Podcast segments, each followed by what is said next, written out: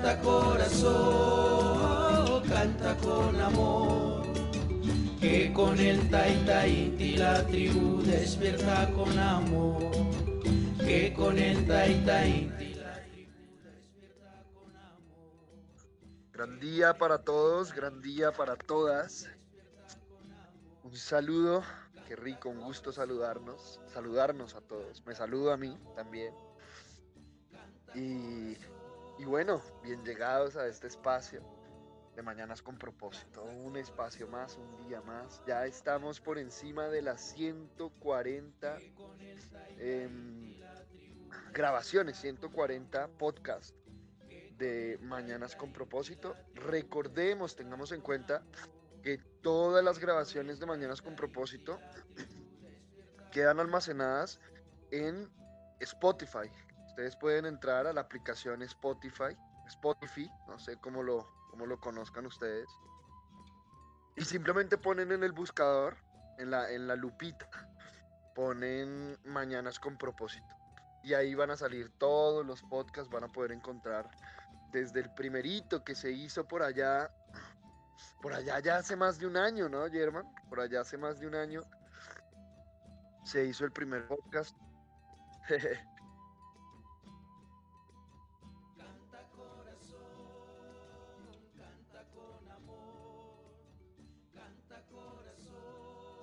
Bueno, fíjate, ya vamos para el año completico. Wow, es interesante, ¿no? Es interesante cómo la percepción de eso que llamamos el tiempo, cómo avanza, al, al menos eh, en, este, en este orden de ideas de las mañanas con propósito y del, del momento en que trasciende, se va Carlos Velázquez, eh, pues ya ha pasado un año y pues ya va para un año, ¿no? Ya, ya, ya va para un año de todo, tanto de las mañanas con propósito, como decía Germán, más o menos a finales de noviembre fue la primera transmisión. Y ya también vamos para el año desde que, desde que Carlitos Intipachuri eh, trasciende, ¿no? Se va, se va de su cuerpo. Y bueno, es muy rico porque ha sido un año. Dime.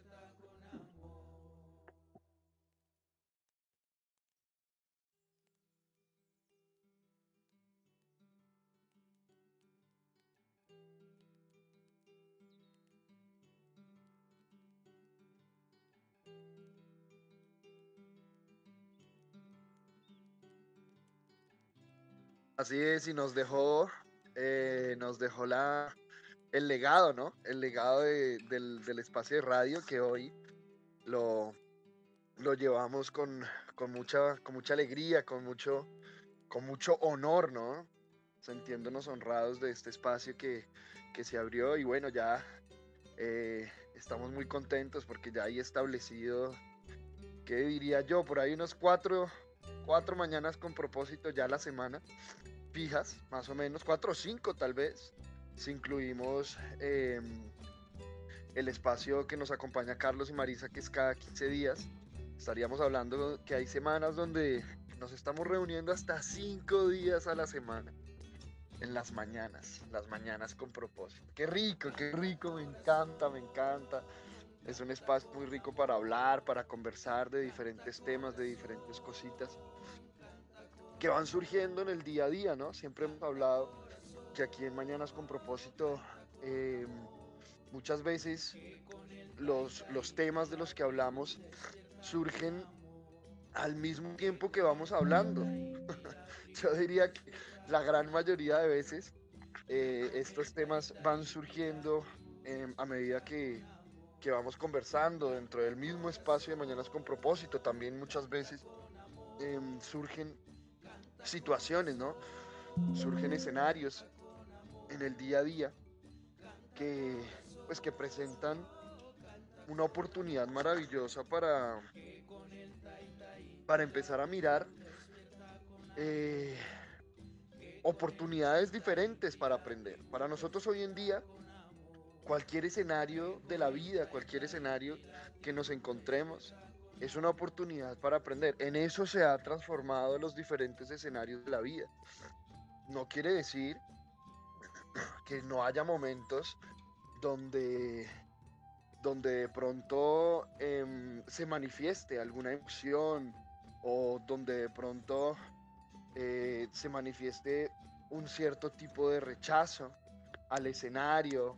Nosotros estamos aprendiendo también. Eso es algo que, que, que nosotros tenemos muy claro, ¿sí? Nosotros tenemos muy claro, y cuando digo nosotros me refiero a, a todos los que estamos en esta escuela, ¿sí? A todos los que estamos en esta escuela y eh, muy especialmente también hablando de aquellos que estamos acompañando desde el proceso de la instrucción, que nosotros también nos equivocamos y nosotros también estamos en ese proceso de autoobservación, de observarnos a nosotros mismos precisamente, de identificar los diferentes escenarios, lo que se mueve en la mente. Y de repente nos vemos a nosotros en una situación, en un momento, donde estamos rechazando el escenario, por ejemplo, o donde eh, reaccionamos incluso, reaccionamos de una u otra forma, donde después identificamos que, bueno, tal vez, tal vez se podía hacer de una forma diferente, o no, o, cambiemos esa forma de, de, hablar, porque no es que se podía hacer de una forma diferente, si se hubiera podido hacer de una forma diferente, pues lo hubiéramos hecho. Digamos que eso que se hizo era, era lo que había que hacer para aprender.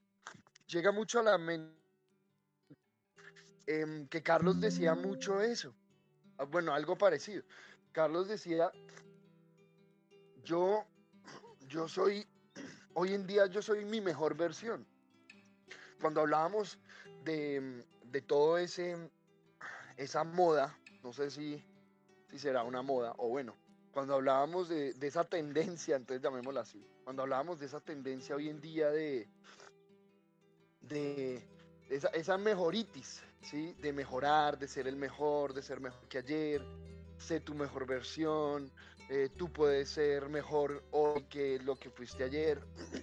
No se trata de ser mejor que los demás, se trata de ser mejor que de lo que tú fuiste ayer. Y bueno, hay una tendencia muy fuerte hoy en día también en la sociedad y, y es eso, ¿no? Es como, como esa, esa, mm, ese, ese anhelo de ser mejores. Y es interesante porque aparentemente es, es, una, es una idea muy positiva, ¿no? Aparentemente son mensajes muy positivos.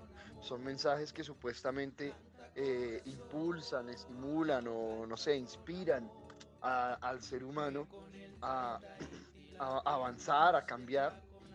Pero cuando empezamos a observar detenidamente, cuando empezamos a observar a profundidad, oculta un mensaje muy negativo, ¿sí? Ese mensaje de que, de que si yo puedo estar mejor de lo que estoy, quiere decir que ya estoy peor. Y es interesante porque la palabra aquí es, ese juego de palabras, que no es un juego de palabras, es realmente como lo que significa la palabra, es un sentido común aplicado a la palabra, más que un juego de palabras. E, ese, e, pero llamémoslo así, ese juego de palabras tiene muchísima información, ¿sí? Ese juego de palabras aplica cuando yo empiezo a hacer el ejercicio desde mi sentido común. Si yo creo que mañana puedo estar mejor, quiere decir que hoy estoy peor. Que yo debo empezar a comprender que el universo em, funciona y la mente funciona desde esa perspectiva dual, ¿sí? Funciona desde esa perspectiva dual. Por ejemplo, si yo rechazo la tristeza, así por, por defecto, como llaman, por defecto ya estoy rechazando la felicidad, ya estoy rechazando la alegría, ¿sí? ¿Por qué? Porque voy a empezar inconscientemente a rechazar ser feliz por miedo a estar triste, ¿sí? Inconscientemente nosotros eh, sabemos, la mente sabe la naturaleza dual de este universo la comprende, o bueno, no sé si la comprende, pero la reconoce, ¿sí? Y la tiene en cuenta en la forma en que se manifiesta en el día a día, en que a través de la mente se manifiestan todos los escenarios de, de la vida. Siempre está, porque es, es, a ver, no es que la tenga en cuenta porque, porque es consciente, digamos, la mente, sino que la tiene en cuenta es porque no hay forma de desligar un polo, una polaridad de la otra polaridad. No hay forma de desligarla, ¿sí? Yo debo comprenderlas como una sola unidad, de hecho. Por eso es que nosotros somos tan enfáticos de, venga, empecemos a mirar qué hay más allá, qué hay detrás de eso que yo llamo bueno o malo. Porque eso que yo llamo bueno, sí o sí, tiene su polaridad implícita. Eso malo lo tiene ahí implícito. Y viceversa. Eso que llamas malo tiene implícito eso, entre comillas, bueno. ¿Y de qué depende? Depende de la percepción. Depende de la percepción, cómo yo lo perciba. ¿sí? Ahora, una cosa, un paso, por ejemplo, es percibir todo de una forma positiva. ¿sí? Este famoso positivismo. Eh, ese podría ser, digamos, un paso. Bueno, listo, ya no lo veo todo negativo, ya lo veo todo positivo. Pero cuando yo lo veo todo positivo, también, digamos, inconscientemente empiezo a generar un rechazo de lo negativo. ¿Sí? Empiezo a evitar lo negativo, empiezo a generar una resistencia incluso a reconocer lo negativo. Eso que llamo lo negativo, ¿sí? Porque igual estoy en la polaridad. Sí o sí estoy en la polaridad. Debe, debe llegar un momento, un punto, en que trasciendo eso, esa polaridad, trasciendo lo negativo y lo positivo. Y eso lo hemos escuchado muchas veces cuando dicen, ay, mira, esa persona está por encima del bien y del mal y estar por encima del bien y del mal, no es que a mí no me importa nada, que eso eh, se ha malinterpretado, ¿no? O se ha interpretado. Se ha interpretado en que estar por encima del bien y del mal es que me importa un carajo todo, ¿sí? Y no es así. Estar por encima del bien y del mal, o eso que llaman estar por encima del bien y del mal, es una conciencia. Es la conciencia desde, desde el presente. Por eso es que en el presente, ahora, en este momento, nosotros somos la persona ideal.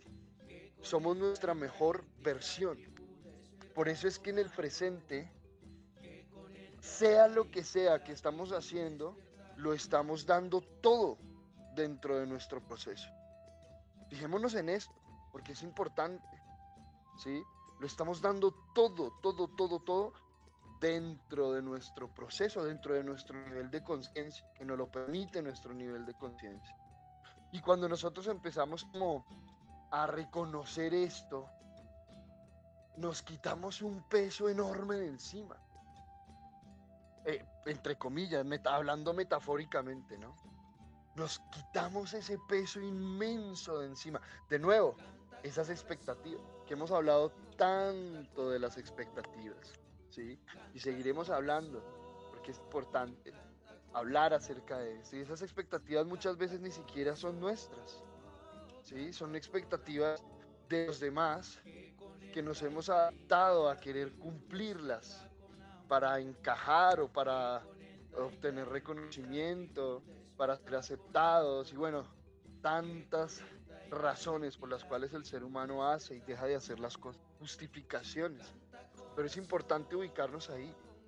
En este momento, sí o sí estamos dando lo mejor de nosotros, acorde a nuestro nivel de conciencia. Y cuando yo empecé a integrar eso, cuando empezamos a integrar eso, pues eh, la vida empezó a cambiar un montón.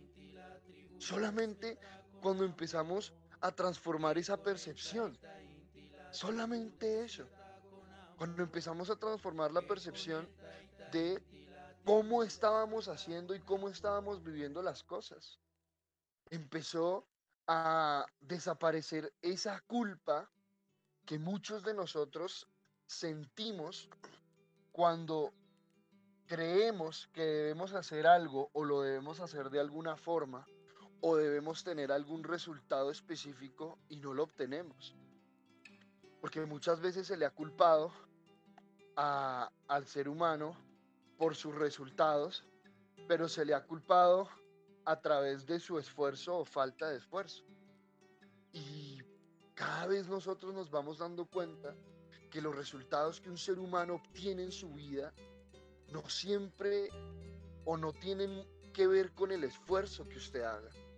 Esto es algo que tenemos que estar, empezar a tener mucha claridad en este, en este ejercicio. No se trata del esfuerzo que usted está haciendo en el hacer, ¿sí? De cuánto usted se esfuerza. Y habría que mirar a qué me refiero con ese esfuerzo. Cuando vamos a la palabra esfuerzo, es esa fuerza, esa fuerza que se está ejerciendo para lograr aquello que yo quiero lograr, ¿sí?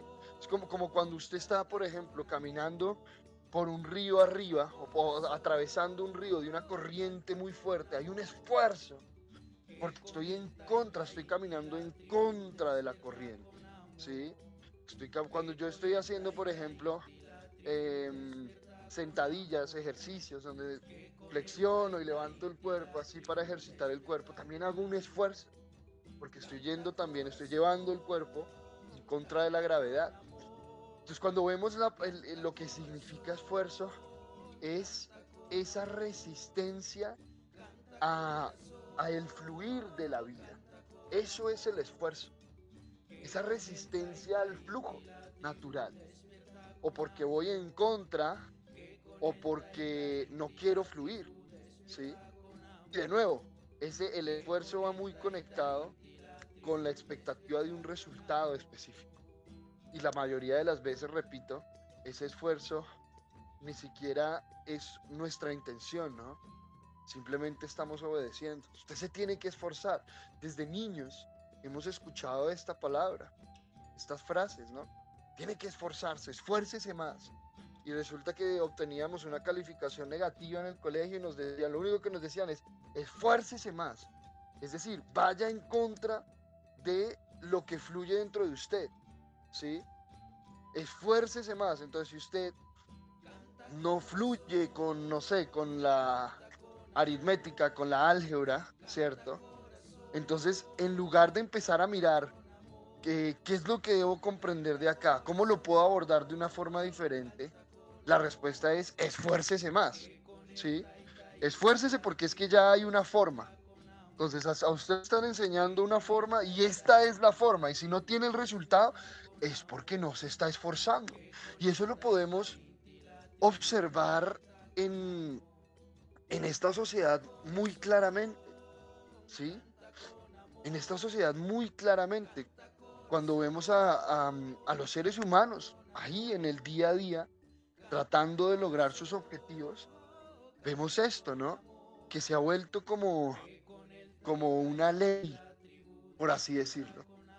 Que la ley dice que es que, o bueno, entre comillas la ley, ¿no? Pero eso es como la creencia, más que una ley, es una creencia colectiva muy fuerte. Y es que si usted no está teniendo resultados en su vida es porque usted no se está esforzando, ¿sí? y, y, nos está sacrificando. Hoy en día sí que está en tendencia o sí que está de moda sacrificarnos por los resultados que queremos obtener. Y, ahí es donde estamos viendo una cantidad de seres humanos que se están crucificando a sí mismos, que se están sacrificando, están sacrificando la salud de su cuerpo, están sacrificando el orden en sus relaciones, están sacrificando eh, su, propio, su propio proceso de abundancia, que no solo tiene que ver con el dinero, sacrificando una cantidad de cosas para tener los resultados que se están anhelando, ¿no? Y es muy fácil, es muy fácil decirle a la gente que se esfuerce, es muy fácil, que no está logrando los resultados porque no se está esforzando lo suficiente. Esa es la más fácil, ¿cierto?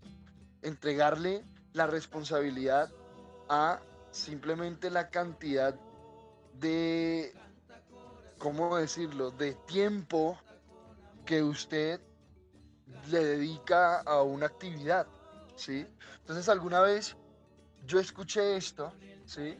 Hablando con la familia, con los amigos, y yo escuchaba mucho eso. Yo decía, no, es que la gente la gente no sale adelante porque no se esfuerza, ¿sí?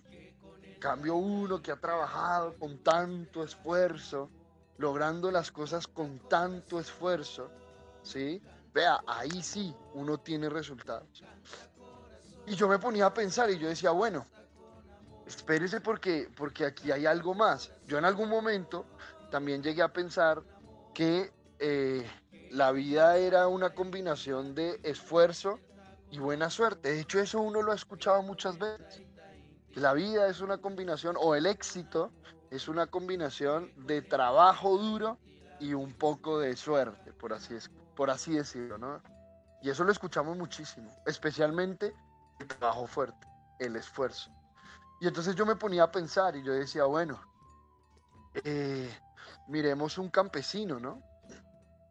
Hoy en día que nosotros vivimos en, en la naturaleza, vivimos en el campo, yo veo lo que elabora un campesino y, y wow, o sea, más, trabajo fuerte y más trabajo duro que ese, no, no sé, no conozco, ¿sí? Trabajo duro físicamente. Un hombre es... Aquí, aquí laboran desde las 6 de la mañana, aquí en esta región, en Antioquia. Desde las 6 de la mañana están laborando. Y uno los ve que no paran, que no paran. Y uno va a hacer la misma labor que hacen ellos y la hace en tres o cuatro veces más, más demorado, más tiempo se toma uno. Y no lo hace igual de, pulidito, igual de, de, de o de pronto sí lo hace así, se demora un montón de espacio.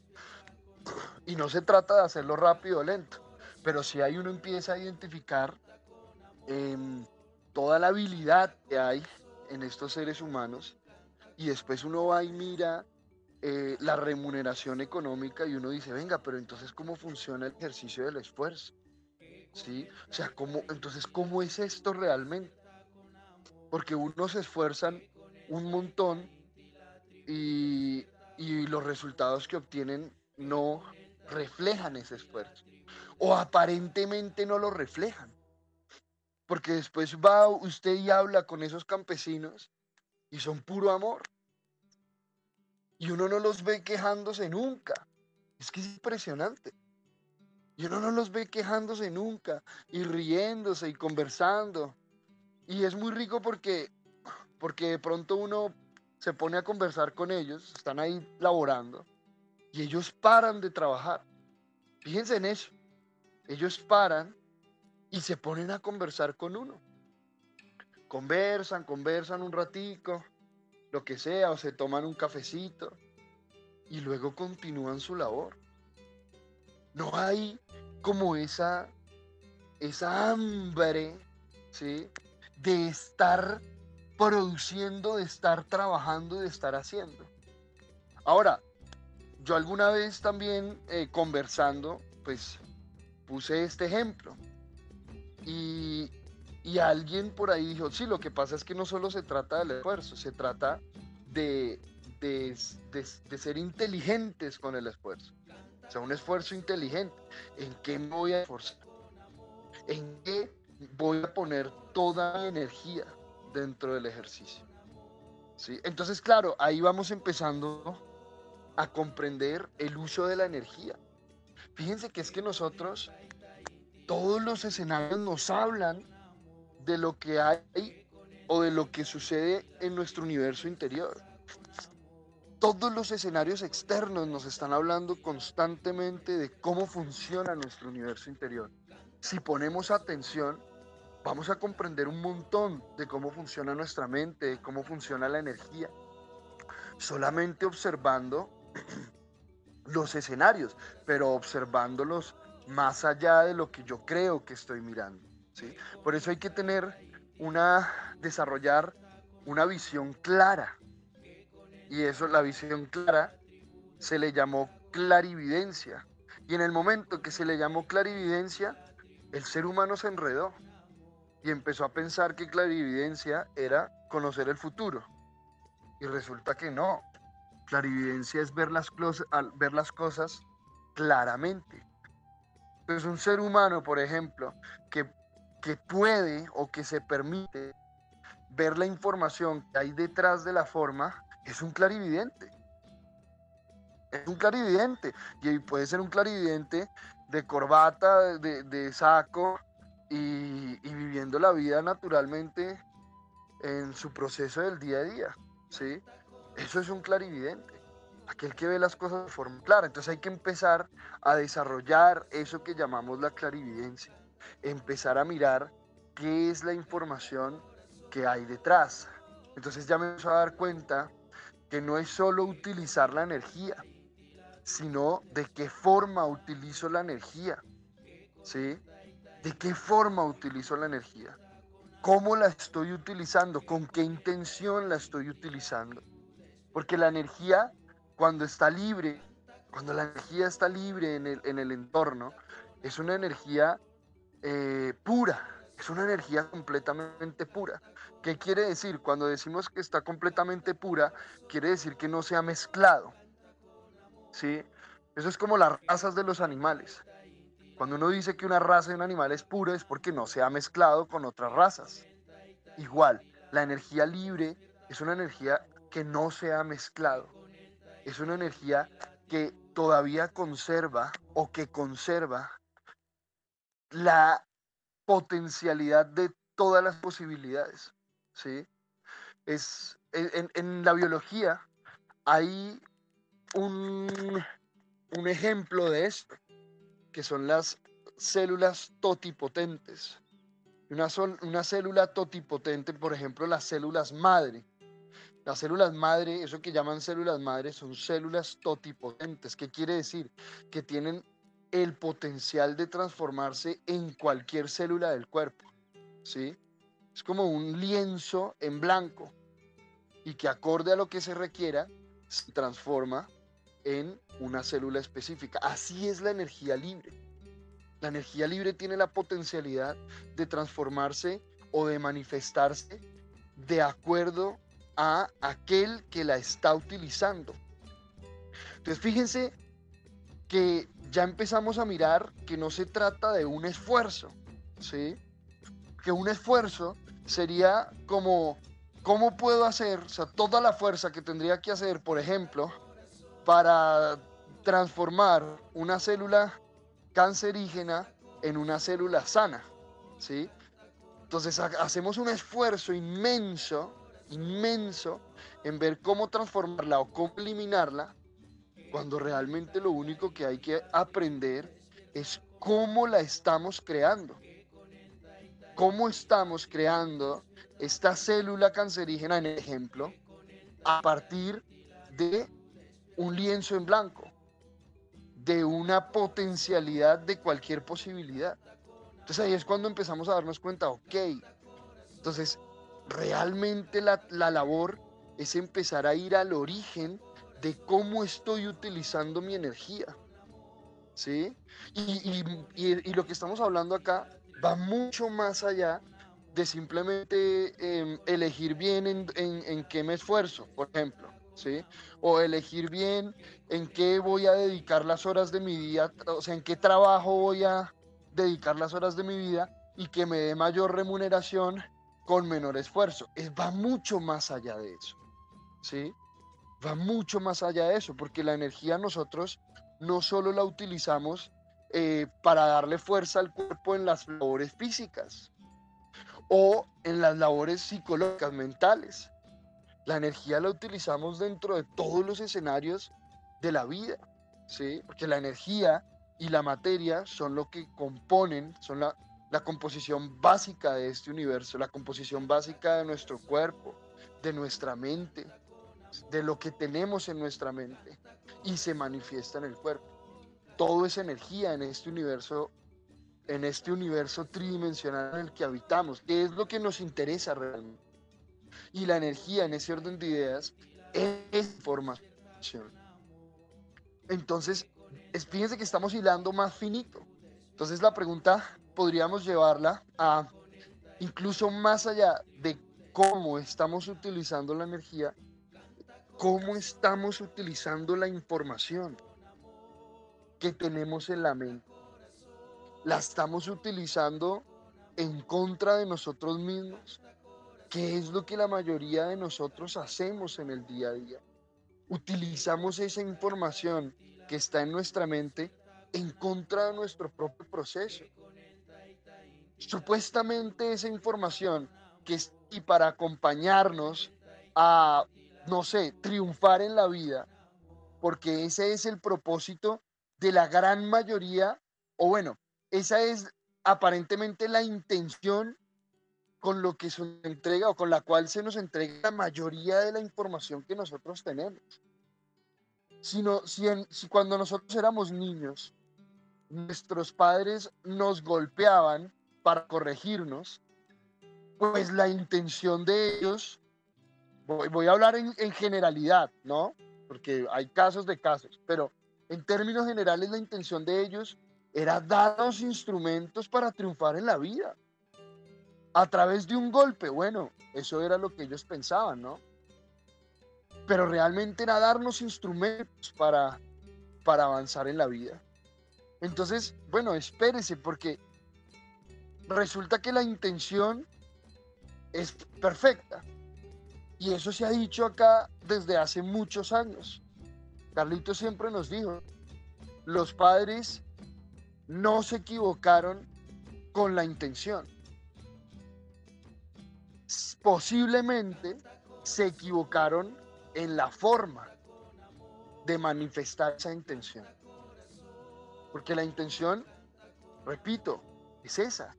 En la mayoría de los casos, la intención es esa. Cuando usted da un grito, cuando usted castiga a su hijo, cuando usted lo golpea, ¿sí?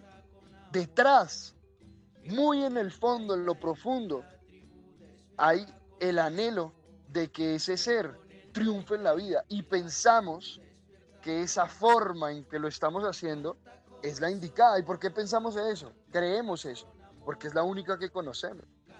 Ahora, si a mí ya me entregaron una información, o sea, me entregaron una energía, eso es lo que me están entregando. Escuchemos lo que estamos diciendo. Cuando usted le entregan una información a través de una creencia, o se implanta una información a través de un acto, de un grito, de un golpe, de un castigo, de un regalo, de, una creencia transferida, ¿sí? Una voz, una orden. Mija, trabaje para que ningún hombre la mantenga, ¿sí? O mijo, búsquese una mujer que lo ayude.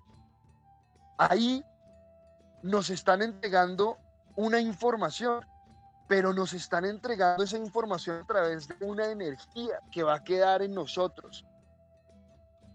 Esa energía que queda en nosotros, cuando no sabemos utilizarla, es la que termina manifestándose en un síntoma, por ejemplo.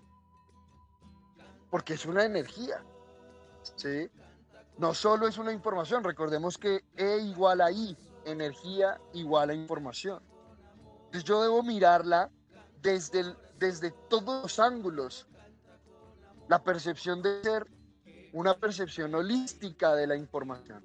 No solo como información, como energía también. ¿Qué quiere decir? Que yo esa energía que antes estaba utilizando para hacerme daño a mí mismo, esa misma energía la puedo y la debo utilizar para acompañarme e impulsar mi proceso de evolución y trascendencia.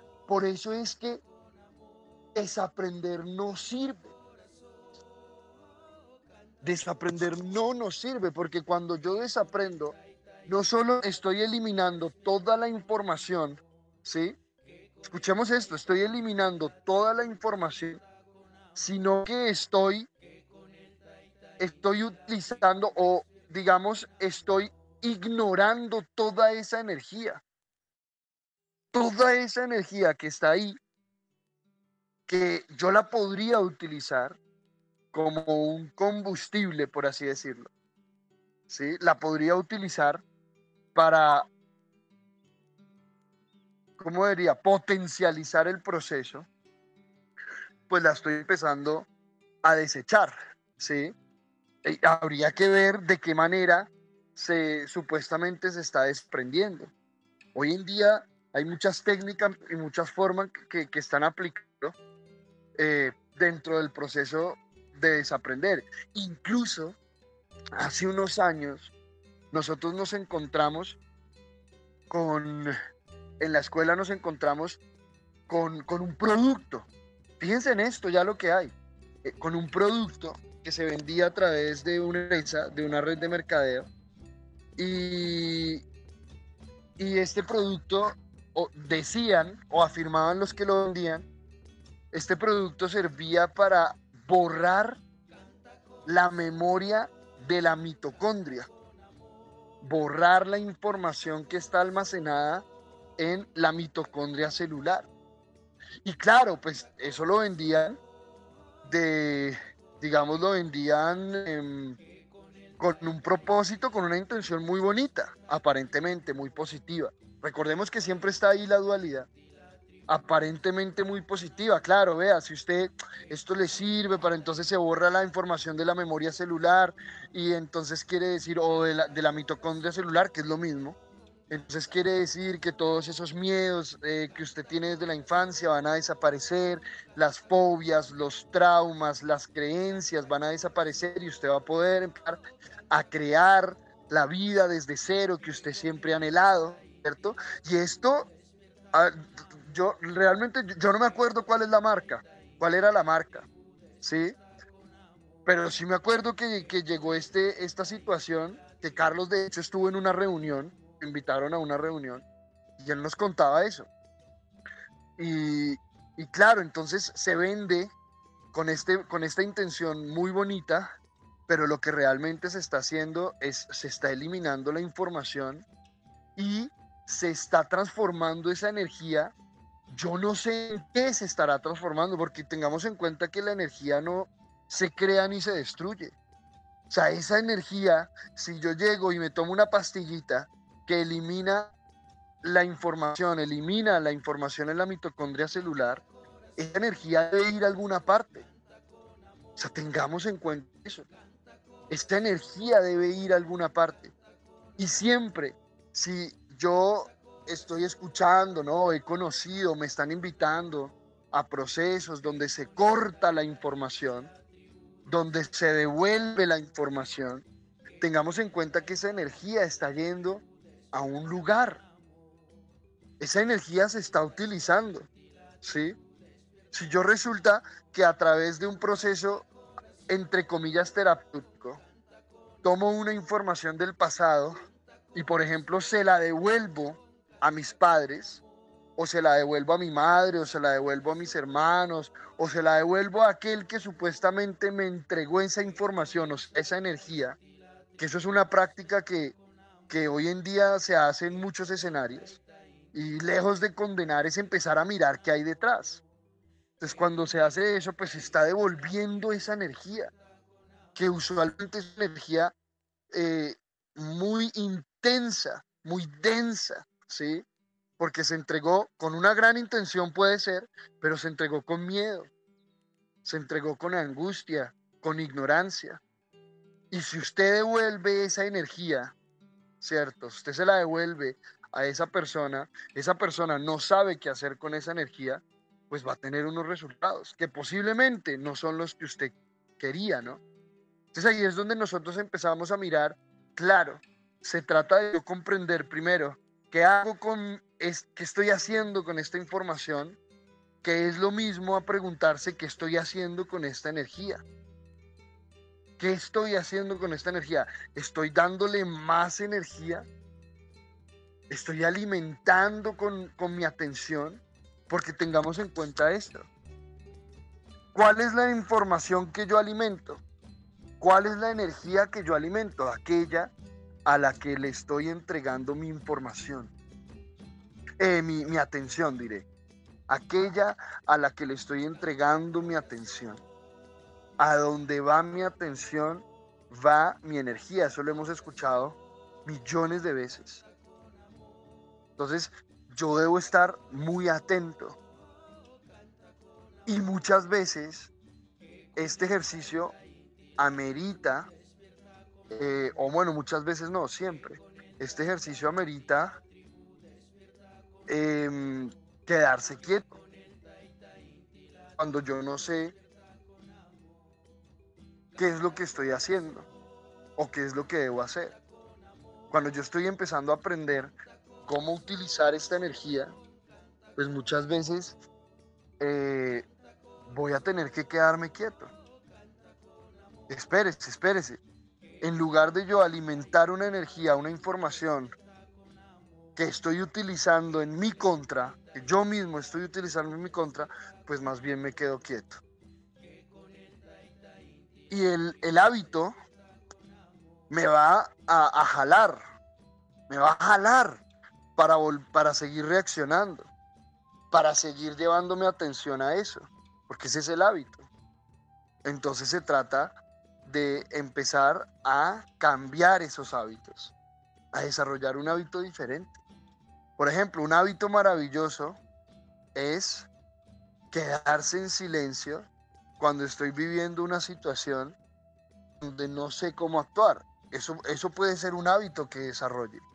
En lugar de reaccionar, en lugar de esforzarme para que las cosas salgan como yo quiero, entonces me quedo quieto. Aparentemente es todo lo contrario a lo que debería ser, ¿sí?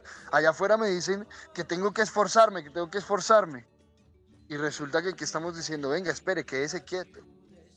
Quédese quieto y observe. Y quédese quieto no quiere decir que es que no haga nada. No haga nada de nada. O sea, que, que se acueste en la cama y se levante y no se levante de la cama. No, no se trata de eso. Aunque si lo quiere hacer, se puede hacer también. Se trata de empezar a llevar la atención más allá de seguir alimentando la misma información. La misma información. ¿Sí? recordemos que cuando yo alimento la información, cuando la justifico. Escuchemos esto. Cuando yo alimento una creencia, por ejemplo, cuando yo alimento una información que tengo en la mente y me está llevando a actuar de la forma que me está llevando a actuar. Cuando justifico esa información, cuando me quejo de esa información, le estoy entregando energía, ¿sí? Cuando me victimizo ante esa información, cuando me culpo por esa información, o culpo a otro. Que igual, si culpo a otro quiere decir que estoy en víctima. Es lo mismo. Todo esto genera ese, o bueno, todo esto genera no. Todo esto es lo que alimenta o las formas en que alimentamos esta energía, esta información. Entonces podemos comenzar por ahí.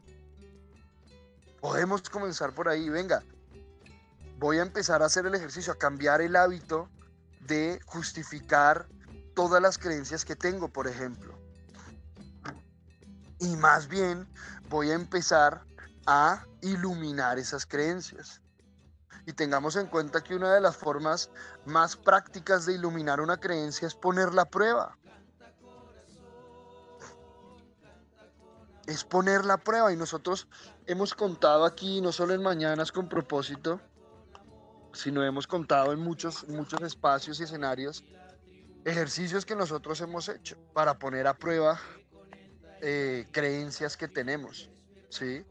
Y es que es muy rico, vea, cuando, cuando uno comienza en este proceso de empezar a iluminar esas creencias, de empezar a utilizar esa energía de una forma diferente, y es que es que ahí está la magia, muchachos. Ahí está la magia.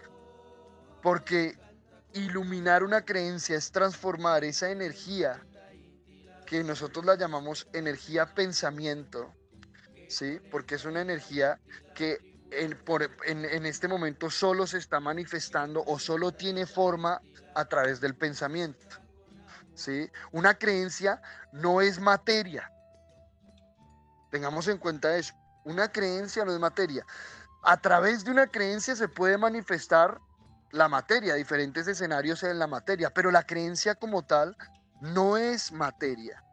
Es una manifestación diferente de la energía, que nosotros la hemos llamado energía pensamiento. Y esta energía pensamiento tiene una forma, pero no tiene materia. ¿Sí? Tiene una forma. ¿Por qué? Porque yo puedo ver una imagen en mi mente eso es una forma. Yo puedo, por ejemplo, observar todas las formas que tiene esta creencia. Los actores, los individuos, esos son formas mentales, pero no tienen materia. Entonces, cuando yo ilumino esta energía pensamiento, ¿qué significa iluminarla? Significa que estoy aprendiendo de esta creencia. Y cuando uno aprende, por eso se, se, llama aprender, porque es empezar a darnos luz, eso significa la palabra aprender. Cuando yo aprendo de esta energía, la energía pensamiento se transforma a través del aprendizaje, o sea, dentro en la mente se da un proceso alquímico. Será un proceso alquímico donde se transforma esta energía pensamiento en energía fotónica. Entonces ahí es cuando uno dice, estamos iluminando la creencia. Es que todo, vea, todo lo que nosotros estamos hablando acá tiene fundamentos científicos, debe tener fundamentos científicos. Y no estamos hablando de, ah, ilumine la creencia. ¿Y cómo se hace eso? No sé, mire a ver. Mire a ver cómo la ilumina. No, espérese. Iluminar es aprender de esa creencia es transformar esa energía, que en este momento es energía pensamiento, en energía fotónica, en luz.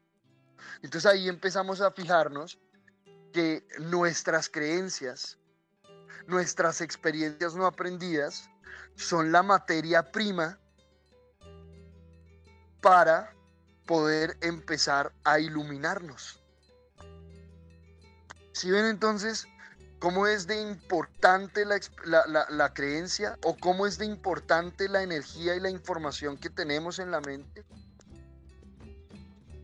Y no se trata de esforzarnos por ir en contra de esa información o por trascender esa información a, a través del esfuerzo mecánico y físico y externo.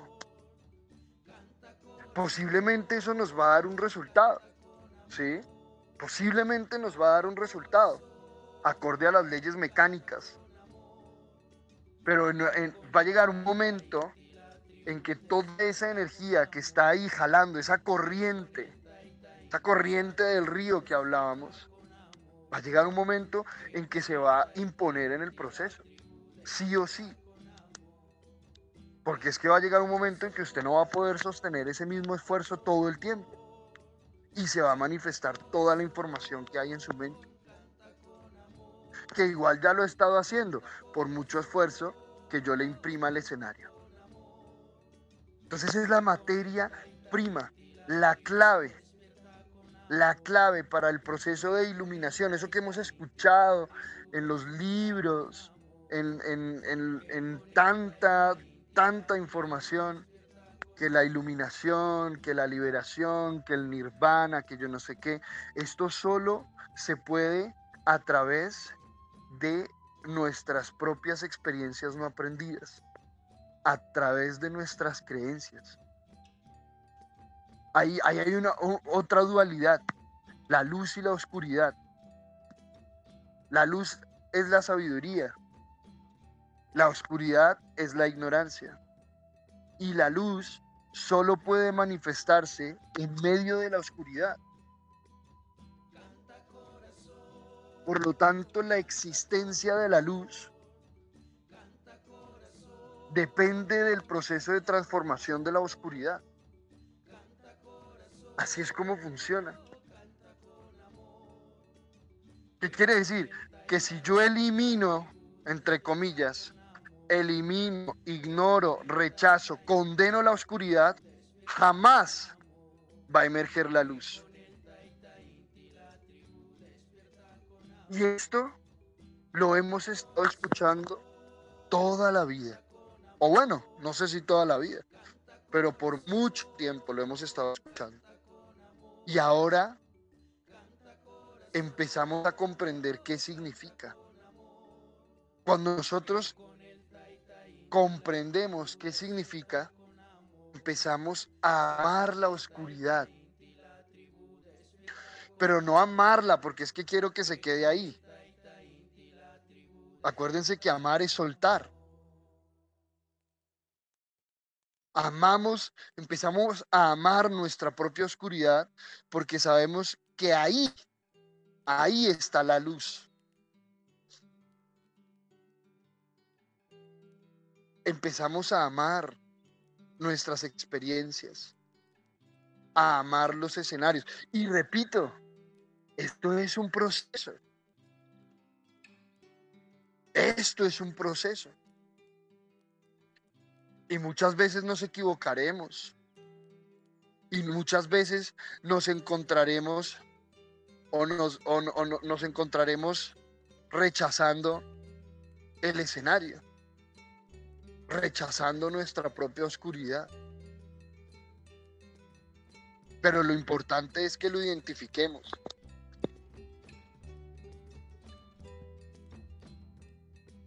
Lo importante es que reconozcamos que estamos rechazando nuestra oscuridad, que estamos condenando, que las estamos generando resistencia. Eso es lo importante, que lo identifiquemos y soltemos. Aceptar para aprender y poder avanzar. La famosa fórmula de la triple A. La primera A es la más importante.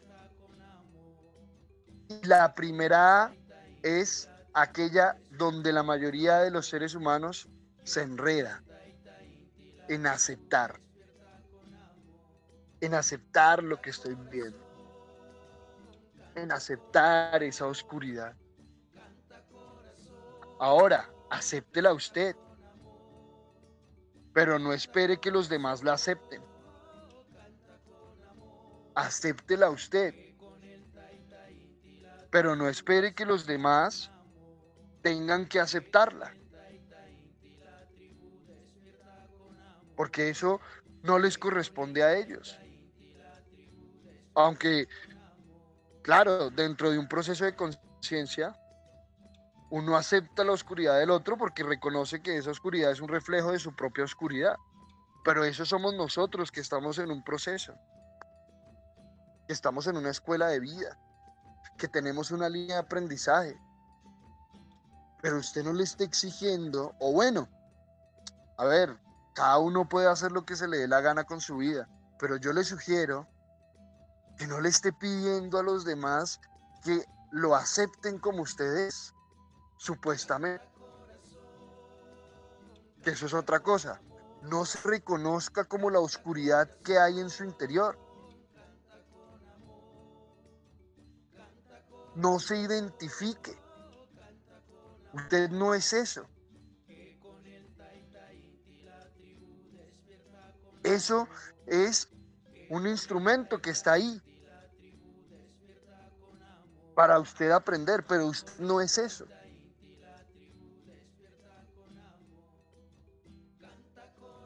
No, es que acépteme como soy yo. ¿Cómo así que como soy yo? ¿A qué te refieres con eso? ¿Acaso tú crees que es esa creencia?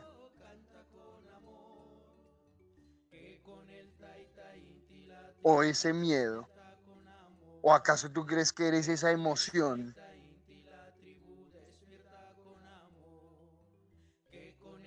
Entonces ya empezamos a comprender que toda la labor es hacia adentro.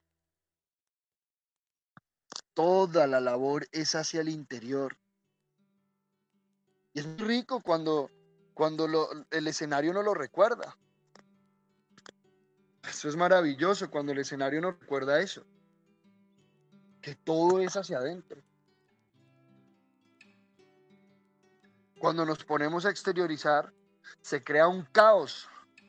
Cuando nos pedimos exigir afuera, se crea un caos tal que ahí es cuando decimos, ah, claro, nos está mostrando el escenario que debo ir y es ir hacia adentro. En el proceso del aprendizaje, en el sendero hacia el interior, el otro, o eso que llaman el otro, es perfecto. Escuchemos lo que estamos diciendo. El otro es perfecto.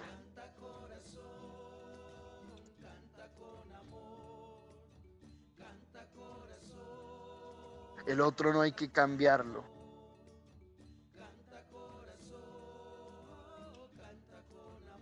Y eso no quiere decir que es que usted se tiene que quedar en el lugar donde de pronto está experimentando una violencia. No quiere decir eso. O que usted se tiene que quedar donde no quiere estar. Pero tampoco estamos diciendo que se tiene que ir.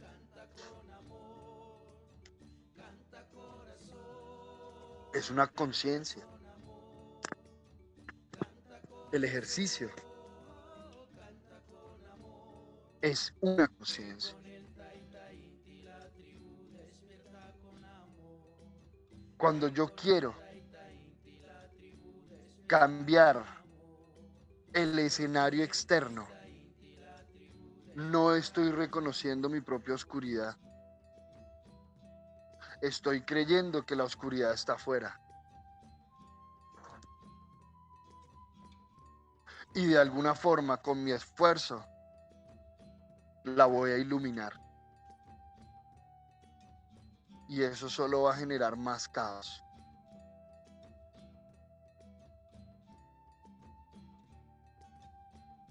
Y yo sé que esto amerita pasar por encima del ego. Porque lo primero que nos va a decir el ego es que la oscuridad está afuera. En mí, en mí no hay nada de oscuridad. Yo lo hice todo perfecto. Fue el otro que me engañó. Fue el otro que me estafó. Fue el otro que me mintió. Fue el otro que me manipuló. Fue el otro, es el otro que no quiere cambiar, que no quiere ordenarse. Claro, y empezamos a utilizar incluso hasta palabras de la escuela, ¿no? O bueno, de la escuela no, palabras de conciencia, entre comillas. Es que el otro se tiene que ordenar. Es que eso le corresponde al otro. ¿Y qué te corresponde a ti? ¿Qué es lo que te corresponde a ti? Porque como mínimo, como mínimo a ti te corresponde encargarte de lo que tú sientes y de lo que tú piensas, como mínimo. Fíjense lo que estamos diciendo. Claro, al otro le corresponde lo que le corresponde. Pero a mí como mínimo me corresponde hacerme cargo de lo que yo siento y de lo que yo pienso. Y ya con hacer eso, se acaban la mitad de los problemas. O incluso yo diría hasta más de la mitad. Hagamos ese ejercicio. Cada vez que usted se encuentra en una situación y usted se escuche diciendo, ah, no, es que eso le corresponde al otro. aprender, eso, eso, aprender eso le corresponde al otro. Usted observe si usted está asumiendo lo que le corresponde a usted. Que repito, como mínimo es lo que usted está sintiendo y lo que usted está pensando. Entonces, en cualquier escenario que se presente, perfecto. Sí, el otro le corresponde lo que corresponde. Y yo me hago responsable de lo que siento y de lo que pienso en este momento. Y ahí el conflicto o desaparece o mengua un montón. Claro, porque todavía está la parte que le corresponde al otro, eso es una realidad. pero al menos en su, en su interior el conflicto ya cesó. El conflicto ya cesó. Que el otro esté proyectando su propio desequilibrio en el escenario, bueno, ahí habría, que mirar entonces cómo vamos a avanzar. Pero en mi interior ya hay un orden. Esa es la clave. Y cuando hay un orden y una armonía en mi interior, se manifiesta el amor, el equilibrio, la compasión. Porque entonces no es que uno dice, ah, no, yo ya estoy en paz conmigo mismo aquí adentro y que los demás se jodan. No, tampoco es así. Pero si yo voy a acompañar a otro ser humano, o si yo voy a acompañar dentro del ejercicio de la resolución de un conflicto, si lo vamos a decir de alguna forma, pues como mínimo debo estar yo centrado. Debo estar yo consciente de qué manera estoy utilizando la información que me está o que está aflorando, emergiendo a partir de esta situación.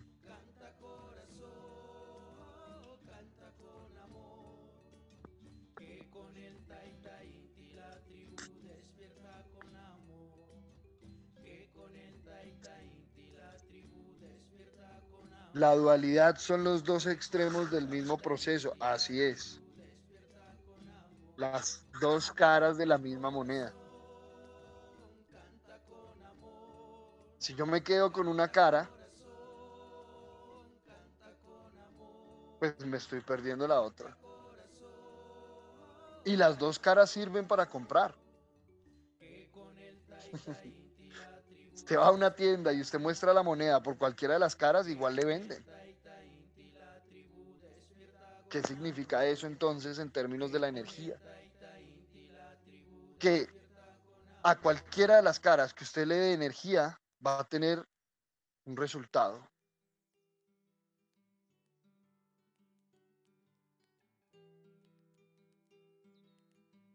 Y ese resultado tiene implícita las dos caras, la dualidad.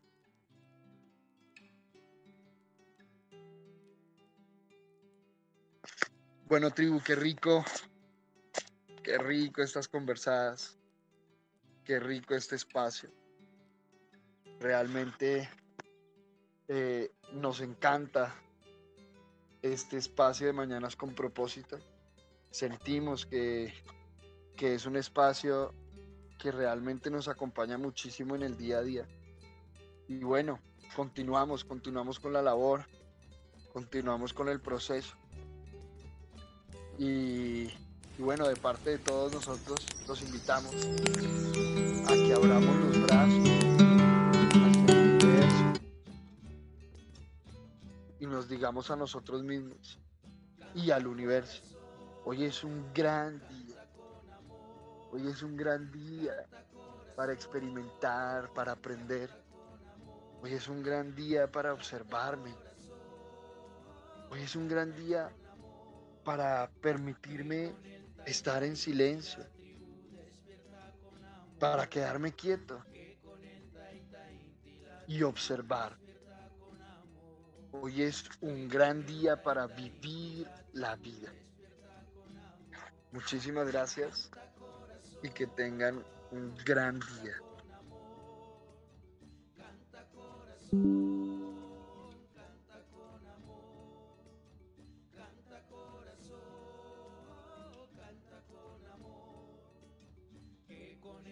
Junta Inti la tribu despierta con amor. Que con el Taita Inti la tribu despierta con amor. Que con